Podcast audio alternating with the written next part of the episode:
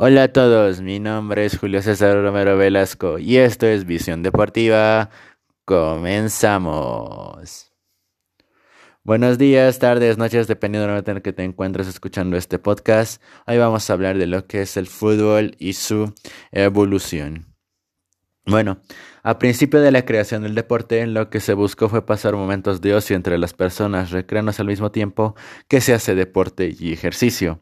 Se dice que este deporte comenzó en Inglaterra con partidos prácticamente sin normas y sin reglas, y donde lo podías jugar en cualquier sitio, lo podías jugar en la plaza, en la calle, en los parques, con cualquier cantidad de personas. Una especie de fútbol brutal donde se apreciaba la dureza y la violencia al practicarla. Y donde también generaba una especie de confusión debido a que no había un equipo definido, por lo general y por lo cual, por esta misma razón, los jugadores se confundían y a veces tendían a cometer errores durante el partido. A nivel mundial, el fútbol desde que se creó fue una atracción importante, pero luego de que se crearon los grandes campos, fueron surgiendo la necesidad de inventar pequeñas canchas con más cercanías a las personas, lo que hoy actualmente se le conoce como canchas de futsal donde se jugara prácticamente con las mismas reglas que en el fútbol campo, solo que había unas ciertas y algunas modificaciones que se hacían convenientes al tamaño de la cancha debido a que era más pequeña que la de fútbol. En Inglaterra, que era la cuna de fútbol, se supo combinar ese deporte con diversos factores como ser la política, la cultura, el espectáculo y la economía. Este último que los ingleses mezclaron este deporte con la economía, de forma que para que la gente viera los grandes partidos tenías que pagar tu entrada, no podías ingresar a un espectáculo deportivo, a un acontecimiento deportivo sin pagar tu entrada, cosa que todavía se hace en la actualidad. Dicho esto, este deporte trajo consigo buenas ventajas. En el caso de que había algún concierto de algún artista reconocido internacionalmente, los estadios de fútbol eran de gran ayuda para albergar a toda esa gente. Algo que, como se sabe comúnmente en la actualidad, se usa y se encuentra. Otra buena creación fue la venta antes de los partidos, para que la gente apoyara a su equipo. Se necesitaba hacer ruido, lo cual era posible con pitos a la venta en la entrada del estadio, y donde el comercio trajo muchas entradas de dinero a las personas. La gente comenzó a vender camisas de color en las puertas de los estadios, como ocurre actualmente, para que la hinchada apoyara con todas, con sus ganas a su equipo y así los jugadores los complacieran jugando bien y ganando. Dicho esto, el fútbol para muchos es más que un deporte, es más que una forma de hacer ejercicio, es un estilo de vida, sobre todo para los ingleses donde el fútbol se practica con tal pasión que se convirtió en una tradición. Los ingleses piensan que el mismo fútbol es el centro de su mundo. Cuando hay algún campeonato importante, en este caso estamos hablando de Inglaterra, como la FA Cup o el mismo Mundial de Fútbol, para los ingleses es su vida. Y los bares, los restaurantes, los cafés se llenaban de gente pegada al televisor viendo sus partidos favoritos, a la gente incluso grita, se enloquece apoyando a su equipo con todas sus ganas. Y donde normalmente un buen aspecto de esto, y es importante, es el increíble comercio. Es el increíble comercio. Este deporte ha sabido ayudar a mucha gente económicamente. Y eso es lo bueno de este deporte tan lindo. Con la venta de artículos deportivos y con también, eh, económicamente hablando, de ayudas beneficiosas a gente, de, por ejemplo, del hospital, a gente, por ejemplo, que no, no tiene recursos tan grandes como los tienen otras personas, si me dejo entender. Se han comprobado que el fútbol cambia los estados de ánimo e influye en, amplio, en amplios sectores de la población.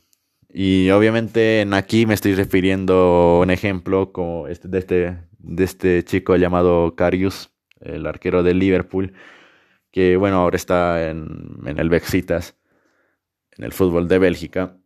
Este chico que ha pasado de todo, una depresión tremenda, eh, desde que se jugó la final contra el Real Madrid en la final de Champions, eh, donde cometió dos gravísimos errores que le costó a Liverpool dicho campeonato.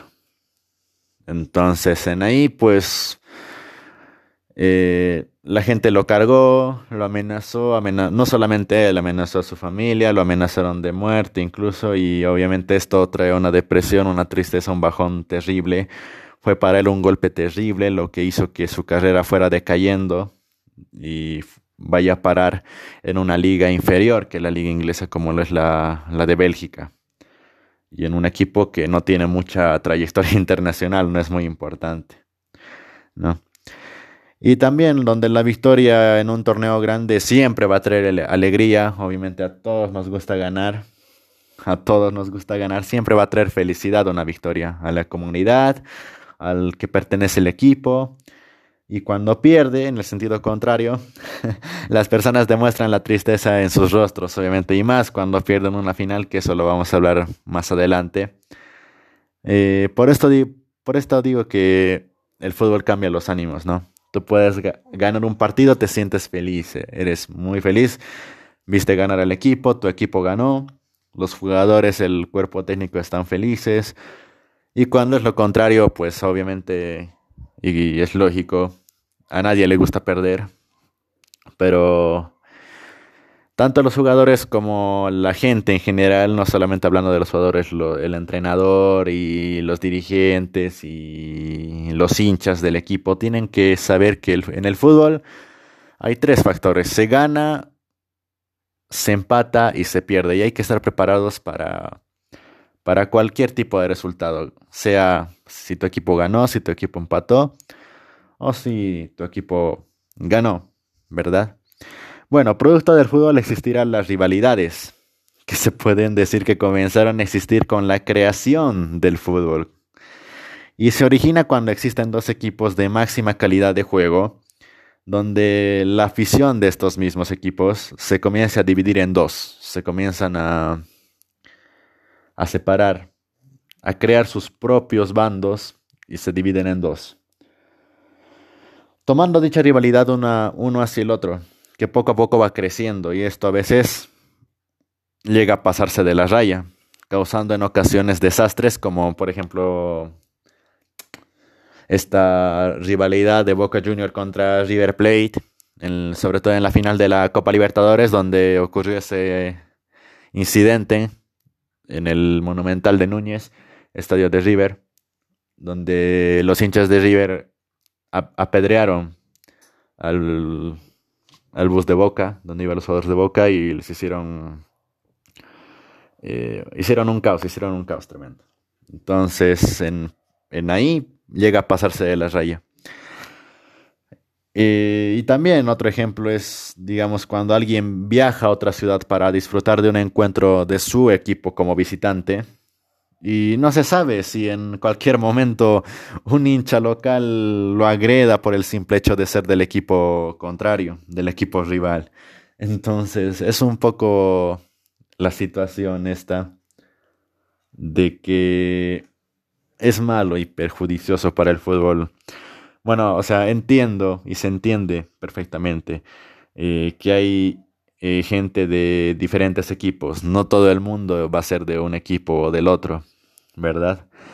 Entonces un poco, un poco ahí ya se tiene que controlar y la FIFA también tiene que hacer, eh, poner, mano, poner mano dura en este tema. ¿no? Controlar, más que rivales, somos amigos. En fin, al final y al cabo, todos somos amigos a pesar del equipo que seamos y, y bueno, si, si nos tocó perder, si le tocó perder a tu equipo, le tocó perder, hay que aceptarlo. Si le tocó ganar, está bien. Pero siempre en el marco del respeto, en el marco de, de disfrutar, porque el fútbol, además de que es un, un deporte que obviamente se gana sueldos y todo, es para apasionar, para disfrutar, para enseñar lo que es la solidaridad, porque ahí en el fútbol se aprenden muchos valores y eso es lo importante. Pero hay que saber ganar, hay que saber perder. Y eso es lo más importante en el fútbol y ojalá que nunca pase estas rivalidades tan graves. Gracias a esta rivalidad existirán los clásicos. En un partido de fútbol, con tradición, como se dice, que va creciendo y, evolucionando de generación en generación, eh, obviamente existen clásicos, ¿no? Y los más comunes de cada país. En, aquí en Bolivia eh, encontramos Bilsterman Aurora, Bolívar D. Stronger, Oriente Petrolero Blooming. Y saliendo de Bolivia, en Argentina, el, el tradicional Boca Junior contra River. En Chile, Colo Colo contra Universidad de Chile. Uruguay, Peñarol contra Nacional. Venezuela, Caracas contra Deportivo Táchira. Y ya en Europa, en Europa, donde se encuentran los equipos ya más con talla más grande, el Barcelona Real Madrid, Internacional de Milán contra Milan y en Grecia Rangers contra Celtic. En fin, hay un montón de clásicos que se pueden disputar en todo el país, en todas las partes del mundo. Ahora bien, el fútbol actual, si bien tiene sus orígenes en Inglaterra y es la cuna del fútbol, es la asociación y es la cuna verdadera del fútbol, como se dice, actualmente se dice que Brasil Brasil es la verdadera cuna del fútbol, ya que es la unidad central del juego bonito, del juego bonito, como se dice acá en Latinoamérica, a nivel mundial. Y es considerada debido a esta unidad central. Debido a esta unidad central es que Brasil tiene cinco copas mundiales. Brasil tiene cinco copas mundiales. Es el país con más mundiales ganados. El que le sigue es Italia con cuatro, Alemania también. Y donde cada aficionado de este deporte lleva un recuerdo en su mente. Algún partido de fútbol importante en el cual su equipo perdió o ganó. ¿No? Y sobre todo, nunca se olvidan. Lo que nunca se olvidan son las finales de las Copas Mundiales ya que los mundiales se disputan cada cuatro años. Entonces, si tu equipo llega a una final, pues ahí más que todo genera una alegría, ¿no? Pero tristezas genera cuando tu equipo pierde en esa final. Actualmente también se entrena a los jugadores mentalmente para elaborar jugadas y se les muestra videos de juego en equipo, ya que hay algunos jugadores que son un poco de jugar para sí mismos. Se les enseña Ahora, para aprender a patear, a posicionarse, a qué parte del balón darle para colocarlo donde el portero no pueda alcanzar. Entonces, obviamente esto es más que entrenamiento de uno mismo que entrenamiento eh, con técnico y todas las cosas, ¿no? Entonces, también eh, no todo el entrenamiento nos los va a enseñar el entrenador, ¿no? A veces hay que poner de nuestra parte, con esfuerzo y dedicación, se puede lograr muchas cosas y podremos mejorar también en el fútbol. Bueno, espero que les haya gustado este podcast, donde nos metimos a profundidad y a ver más allá de lo que es el fútbol y su evolución. Y también invito a la gente a dar su opinión y su punto de vista, no solamente del fútbol, estamos hablando ahora del fútbol, pero también de otros deportes, ¿no? Que abarcan el ámbito deportivo, donde puedan plantear sus ideas también ustedes. Espero que les haya gustado este podcast, estrenando nuestro nuevo canal. Y bueno, un gusto estar aquí. Mi nombre es Julio César Romero Velasco. Me pueden seguir en mis redes sociales como Facebook e Instagram. Facebook me encuentras como Julio César Romero y Instagram como Julio barra 6325. Como lo dije, un placer estar acá. Esto es Visión Deportiva. Nos vemos. Mi nombre es Julio César Romero Velasco. Esto ha sido el fútbol y su evolución. Y ya saben, la, importante lección que con este tema les traigo, la moraleja de, de este tema, es que en el fútbol hay que saber ganar, hay que saber perder y hay que saber afrontar cualquier resultado con el mínimo y con el máximo respeto posible. Hasta aquí ha llegado el episodio de hoy. Nos vemos.